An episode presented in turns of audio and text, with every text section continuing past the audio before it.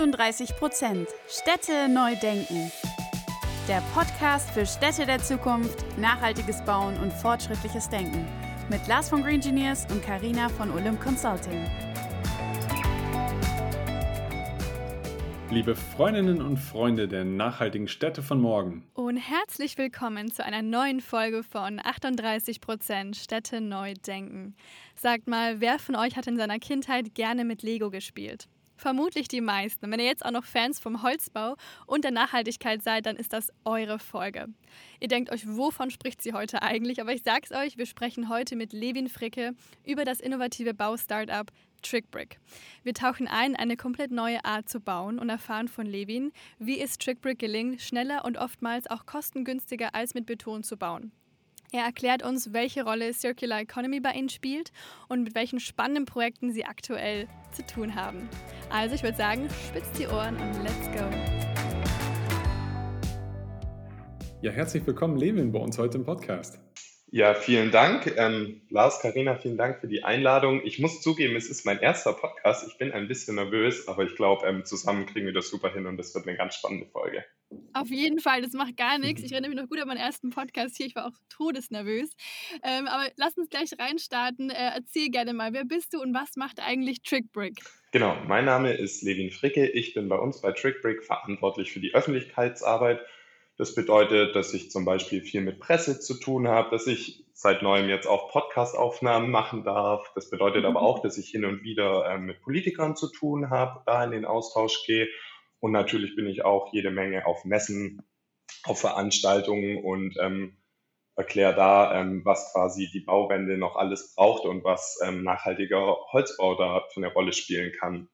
Und da kommen wir natürlich zu unserem Thema, was macht TrickBrick? Wir haben ein mikromodulares Holzbausystem entwickelt, mit dem man sogenanntes Kalamitätsholz, kreislauffähige mehrgeschossige Rohbau verwenden kann. Das sind jetzt natürlich ein paar sperrige Begriffe. Was ist denn überhaupt Kalamitätsholz? Kalamitäts oder Kalamitäten, das ist ein forstwirtschaftlicher Begriff. Das steht erstmal für große Schäden in Wäldern. Also wenn zum Beispiel eine große Hitzeperiode, so wie wir die aktuell wieder haben, anfällt und aufgrund dessen ähm, große Bestände vertrocknen, also viel Holz gefällt werden muss, bevor es eigentlich gefällt werden hätte sollen oder zum Beispiel weil Borkenkäfer ähm, großflächig am Berg sind, dann spricht der Forstwirt von Kalamitäten. Und dieses Holz kann bis dato eben noch nicht kreislauffähig im mehrgeschossigen Rohbau verwendet werden. Und wir haben mit unserem Trick-Brick-System ein System entwickelt, das dieses eben erstmalig möglich macht. Mikromodular bedeutet in dem Kontext, dass wir eine serielle Vorfertigung haben. Wir nehmen also diese sehr dünnen Hölzer aus diesem Kalamitätsholz und bringen die über ein dreiaxiales Dübelsystem zusammen zu kleinen Holzbausteinen, also zu mikromodularen Elementen. Kann man sich abstrakt vorstellen wie Lego-Steine, nur ein bisschen größer. Und diese seriell vorgefertigten Teile, die werden dann on-site auf der Baustelle ähnlich wie beim Lego-System im Verbund zusammengemauert und so entsteht ein Wandbausystem, nämlich unser Trickbrick-System. Finde ich super spannend. Erzähl mal ganz kurz noch zu Beginn, was sind eigentlich so die größten Herausforderungen vom Holzbau und wo sind vielleicht eure Herangehensweisen, die euch unterscheiden zum herkömmlichen Holzbau? Mhm. Ja, also aktuell ist da natürlich der Bezug von Holz äh, ein Riesenthema. Also da gibt es verschiedene Gründe, warum ähm, der Holzpreis und auch ähm, quasi das Angebot von Holz, ähm, sage ich mal, sich ziemlich zyklisch verhält. Und gerade in den letzten Monaten, ähm, wir haben die Dynamik ja an dem ganzen ähm, Baustoffmarkt, aber insbesondere beim Holz ist es eben so, dass Holz relativ knapp ist und auch teurer wird. Und ähm, dieses Problem lösen wir natürlich dahingehend auf, dass wir sagen, wir bringen eine ganz neue Art von Holz in diesen ähm, Holzmarkt für den Bausektor man muss sich vorstellen, allein im letzten Jahr, also 2021, gab es 44 Millionen Festmeter Kalamitätsholz. Jetzt muss man fairerweise sagen, dass man davon nicht jeden Festmeter ähm, eben zum Beispiel für unser Trick-Brick-System verwenden kann, aber doch eine ganz erhebliche Menge. Und ähm, dieses Problem lösen wir auf jeden Fall auf. Ein anderes Problem ist definitiv auch noch, dass der Holzbau, insbesondere der Massivholzbau, immer noch so ein bisschen diesen Ökostempel kriegt. Obwohl das muss man auch sagen, die Holzbauquote immer mehr steigt, haben manche Bauherren und auch manche große Projektentwickler immer noch so ein bisschen die Sorge, wenn man mit Bau, wenn man mit Holz baut, dann kriegt man da irgendwie ähm, eine Alpenhütte, eine Alpenhütte in so einem rustikalen Holzbaustil. Das ist natürlich auch nicht mehr der Fall. Aber diese Herausforderung jetzt anzugehen und da auch eine Öffentlichkeitsarbeit zu machen, die klarstellt, dass Holzbau total modern aussehen kann. Und das ist auch mit unserem System möglich. Dann ist auch noch eine Herausforderung, insbesondere im Massivholzbereich, dass man oft den Vorwurf kriegt oder zumindest ähm, wird mir die Frage oft gestellt, ob denn Massivholzbau ähm, überhaupt noch Sinn macht, wenn ähm, Holz schon so knapp ist. Und da muss ich eben auch ganz klar sagen, dadurch, dass wir dieses Kalamitätsholz verwenden können, macht eben auch der Massivholzbau im Vergleich zum Beispiel zur Rahmenständerbauweise, die ja erstmal weniger Holz benötigt, total Sinn, weil Massivholzbau hat ganz viele Vorteile. Zum einen das Raumklima, dann aber auch die höhere Menge an CO2, die im Rohbau dann eingelagert werden kann. Und dadurch, dass wir eben dieses Kalamitätsholz verwenden, ist es auch gar nicht schlimm, dass das herkömmliche Schnittholz am Markt relativ knapp ist aktuell. Okay, sehr, sehr spannender Einblick ähm, in diesem Bereich. Ähm, für die Recherche habe ich auch so ein bisschen mal eure Webseite reingeguckt und da sagt ihr zum Beispiel, dass Bauen mit Trickbrick kostengünstiger als mit Beton ist und dass ihr auch besonders schnell ähm, dann damit bauen könnt. Also wie ist das möglich? Vielleicht kannst du uns da mal so ein bisschen Einblick geben äh, in eure Herangehensweise. Ja, super, sehr gerne. Ähm, also das eine bedingt so ein bisschen das andere. Ich glaube, grundlegend kann man sagen, ähm, oder die Wissenschaft geht aktuell, glaube ich, davon aus, dass, oder der allgemein anerkannte Stand, dass Holzbau so roundabout 10% teurer ist als herkömmliches Bauen. Das ist natürlich eine sehr pauschale Aussage, weil was ist herkömmliches Bauen und was ist Holzbau? Da gibt es ja ganz viele, sag ich mal, Unterkategorien. Aber von diesen 10% spricht man so hinlänglich.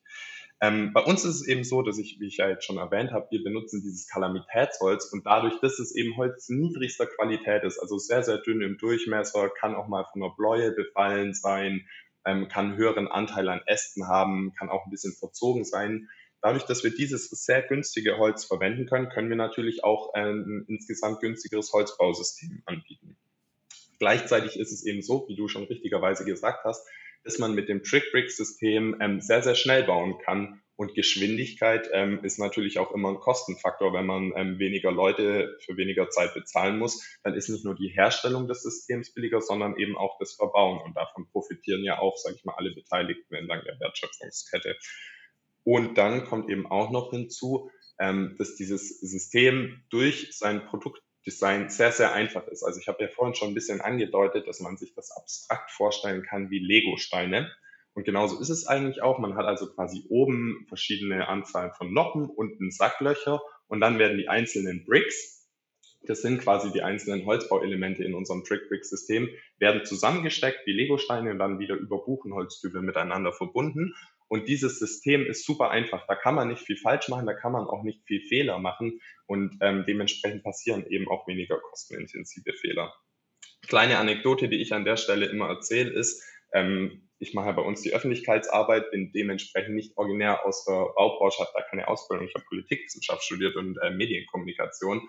Und bei unserem Proof of Concept habe ich quasi mit angepackt. Gemeinsam mit meinem Chef haben wir da ähm, drei Wände aufgestellt ähm, auf einer 50 Quadratmeter Bodenplatte. Und diese drei Wände standen innerhalb von vier Stunden. Völlig fertiger Rohbau.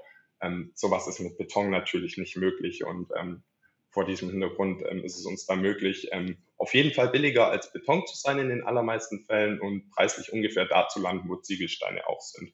Also ich sage mal irgendwo bei ähm, 150 bis 200 Euro auf den Quadratmeter Wandfläche, wobei das natürlich auch immer eine projektbezogene Frage ist.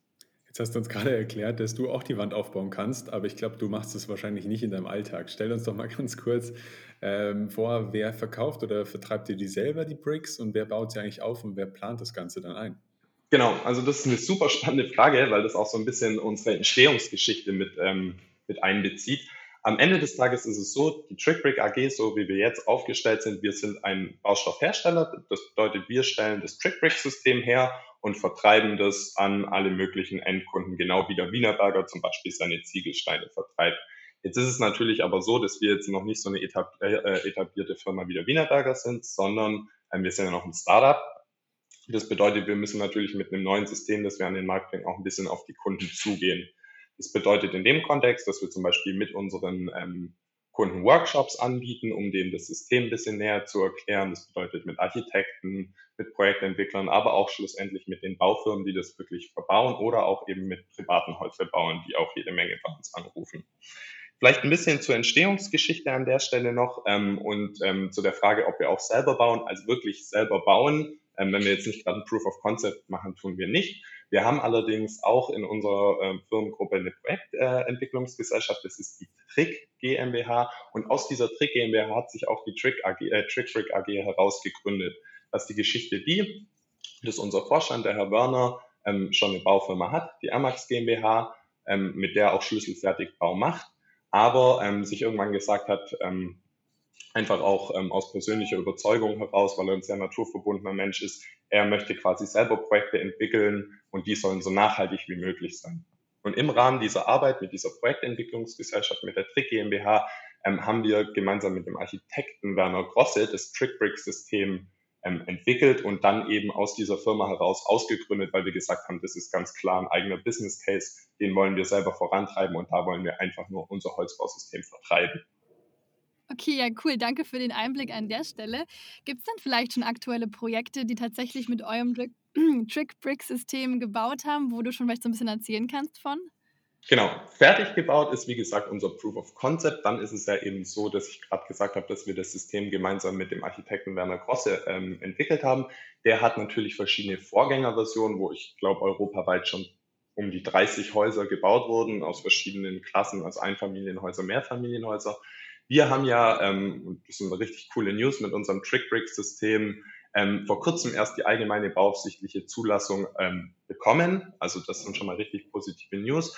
Da ist es jetzt so, dass natürlich ähm, mehrere spannende Projekte anstehen. Also ich glaube, mein absolutes Herzensprojekt ist ein Einfamilienhaus im Allgäu, das ähm, eine junge Familie mit uns bauen möchte. Und da ist es eben sogar geplant, dass die Familie den Rohbau zu großen Teilen selber aufstellt. Also unterstreicht nochmal da so ein bisschen diesen DIY, diesen Do-it-yourself-Charakter, den unser System auch haben kann. Da werden wir sicherlich ähm, als Firma auch ähm, auf der Baustelle mit vertreten sein, das Ganze vielleicht auch sogar ein bisschen medial begleiten.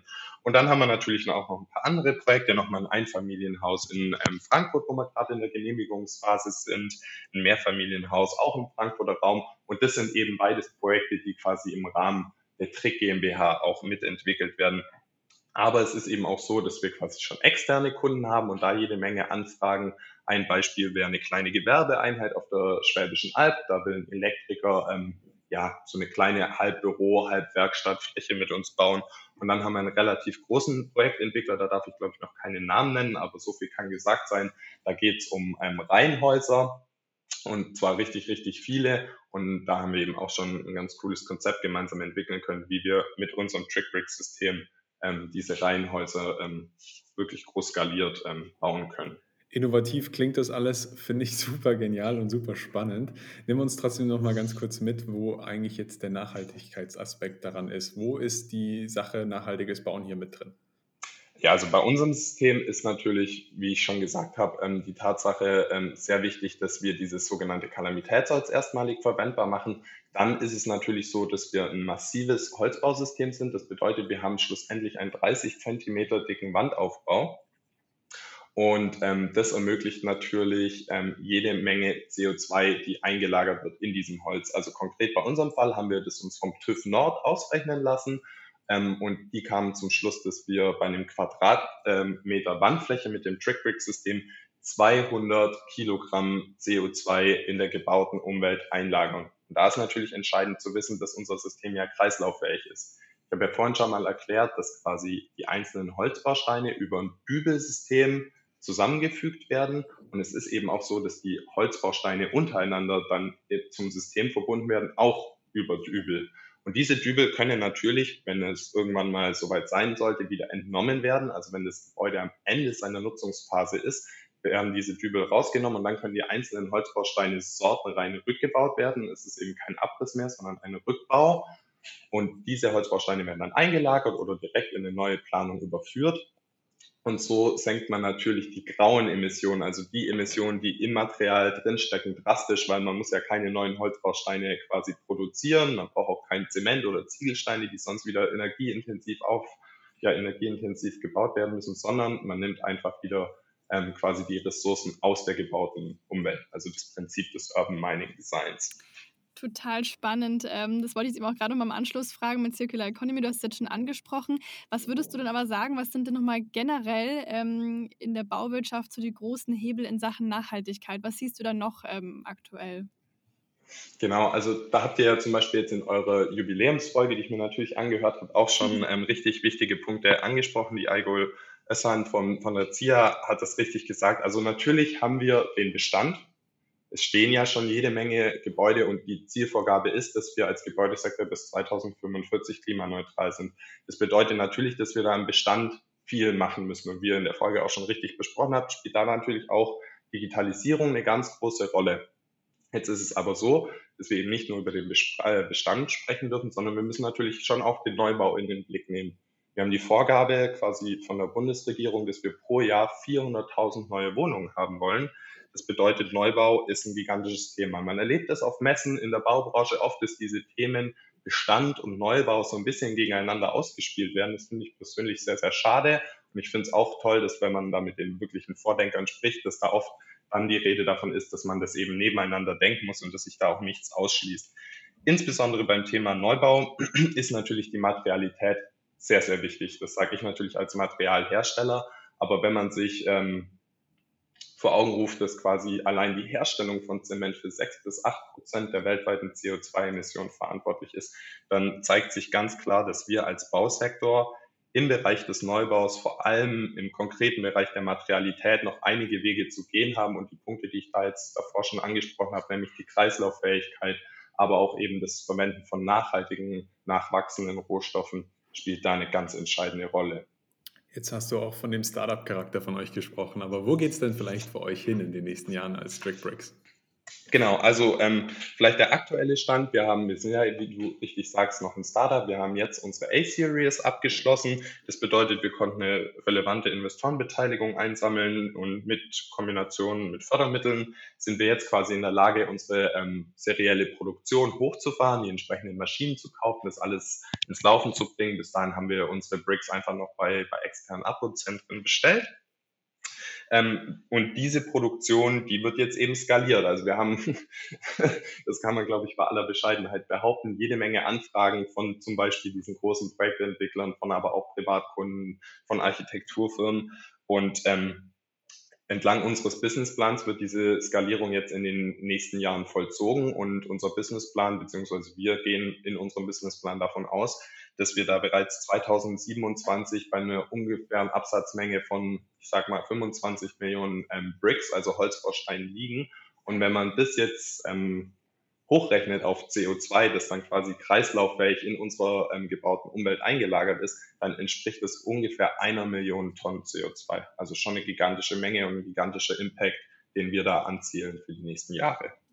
Finde ich total schön und ich finde es auch cool, dass du sagst, ihr habt viele Anfragen, heißt die Offenheit für neue Herangehensweisen scheint da zu sein und es ist so ein Umdenken, das stattfindet.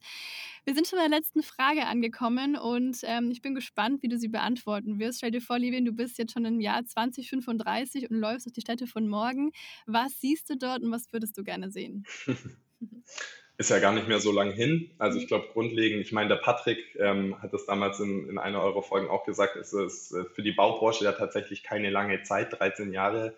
Ähm, nichtsdestotrotz glaube ich, oder wenn ich sag mal so, wenn ich da an die Zukunft denke, dann kommt mir erstmal in den Sinn, was denn bis jetzt alles falsch gelaufen ist. Und wenn ich, also ich selber wohne in Berlin, wenn ich heute so durch Berlin laufe, dann muss ich einfach feststellen, dass die Stadtplanung der letzten plus minus 50 Jahre versagt hat. Also in meinen Augen sieht man ganz oft, dass wir eigentlich die Städte gar nicht für die Menschen geplant haben, sondern vielmehr für andere Faktoren, vor allem das Auto an der Stelle, muss man leider sagen.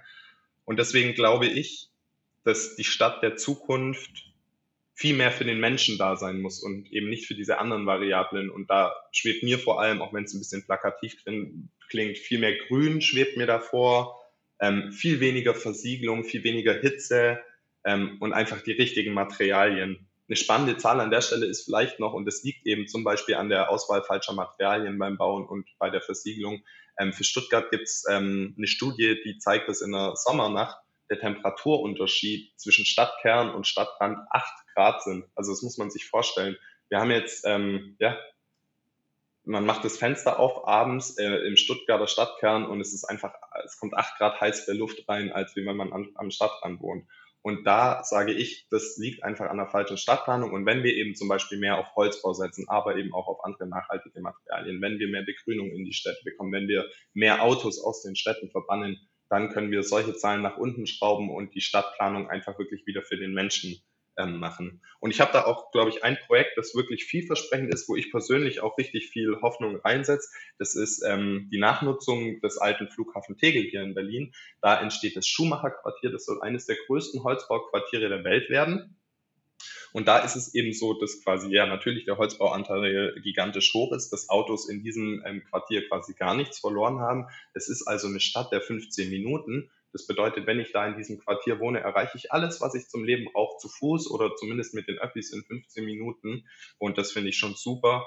Ähm, mir persönlich wäre in dem Kontext noch wichtig, aber auch das sehe ich beim Tegel-Projekt, dass die Stadt der Zukunft inklusiv ist. Das bedeutet, dass sozioökonomisch alle Menschen aus allen Bereichen dieser unterschiedlichen Schichten abgeholt werden und da auch ein Zuhause finden können ähm, und dass die Stadt der Zukunft adaptiv ist. Das bedeutet, dass wir kreislauffähige Bausysteme haben, ähm, die quasi flexible Umnutzungen von Gebäuden möglich machen, ohne einen gigantischen Ressourcenaufwand. Und ich glaube, ähm, diesen Prozess, diese Bauwende, von der ja oft gesprochen wird, für diese Stadtplanung der Zukunft, die können wir und die möchten wir mit unserem Trick-Brick-System ähm, auch mitgestalten und das jetzt nicht nur in Tegel, sondern wirklich in ganz Deutschland und ähm, darüber hinaus auch. Ja, vielen, vielen Dank für die ganzen innovativen Eindrücke. Ich bin super gespannt, wann ich das erste Haus sehe, was irgendwo auf der Baustelle wie ein Lego-Haus hochgezogen wird. Ich freue mich da wirklich sehr drauf. Also super spannendes Thema. Schön, dass du heute bei uns zu Gast warst. Vielen Dank an der Stelle auch nochmal an dich direkt. Ich bin echt gespannt, was wir noch von dir zu hören bekommen und bis ganz bald hoffentlich. Ja, vielen Dank. Also sobald ähm, gebaut wird, lade ich euch natürlich herzlich ein. Vielleicht könnt ihr den einen oder anderen Brick ja auch ähm, quasi zusammenbauen, beziehungsweise das System dann zusammenbauen ähm, und dann sprechen wir uns spätestens da wieder. Wir hoffen, die Folge hat euch gefallen und ihr konntet neuen Input mitnehmen. Damit ihr auch die nächste Folge am Donnerstag um 18 Uhr nicht verpasst, könnt ihr unseren Channel abonnieren und gerne auch eine Bewertung dalassen.